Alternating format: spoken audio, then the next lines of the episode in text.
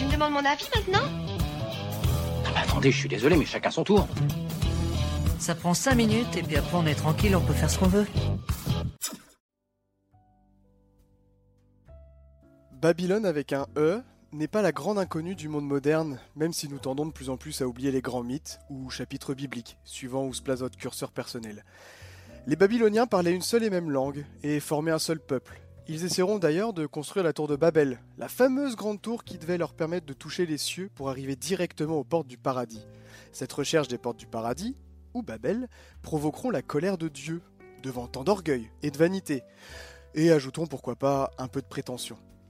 La punition fut simple et thématique avec la faute.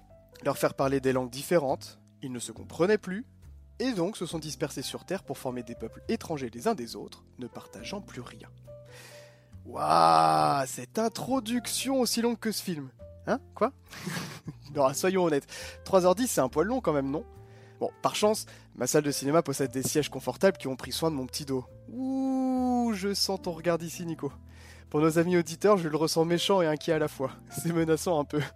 La tension monte d'un cran, non? Attends, je n'ai pas encore sorti la sulfateuse pour tirer à balles réelles. Pose ce couteau, Nico. Je suis trop loin de toute façon. Et je me suis perdu dans ma petite blague. J'en étais où? Ah oui, Babylone avec un E. Donc, pourquoi tout ce préambule? En fait, juste pour dire que le titre du film est bien choisi. Degré zéro de l'analyse, mais Osef. Je cherchais un point positif au film et du coup... Allez, c'est bon, j'arrête. En plus, je peux même pas étayer mon propos dans la vie sans spoil. Dans ce contexte, ça comble un peu le vide de mon avis pour le moment, comme quelques séquences de Babylone, par exemple. Moi aussi, je suis thématique. Allez, go. Babylone de Damien Chazelle. Film fleuve, geste artistique ou de cinéma, peut-être les deux, sans égalité dans l'exécution, reconnaissons-le. L'ensemble des gimmicks de réalisation de Chazelle y sont, les aficionados ne seront pas dépaysés et les détracteurs seront exténués, car il n'y va pas avec le dos de la cuillère. Revoir 4 ou 5 fois l'effet stylistique de la caméra plongeant dans le pavillon d'une trompette ou en sortir, ne cache-t-il pas un manque d'idées temporaires dans toute cette folie orgaspique d'images, de musique, de mouvements de machinerie, de colorimétrie parfois brillante et d'autres fois peu inspirée Avant, dans de rares moments, prendre sa respiration pour offrir peut-être les moments les plus intenses de son film, ou à contrario les moments les plus grotesques, frôlant par moments le ridicule dû à une exécution téléphonée.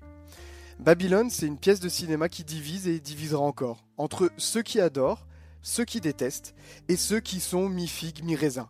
Force est de reconnaître qu'outre le geste en lui-même, le prodige du cinéma hollywoodien offre une fresque démente autour du passage du cinéma muet au cinéma parlant, embarquant avec lui, pour appuyer le propos central de son film, la star de presque hier, en passe de devenir une légende, et la grande star d'aujourd'hui, et peut-être celle de demain. Oui, on touche au méta là, mais la transition est belle.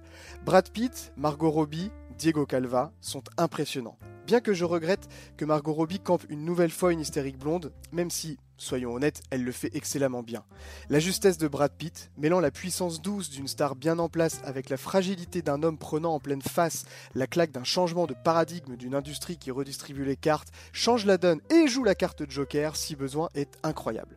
Il a, je pense, deux des scènes les plus fortes de ce film.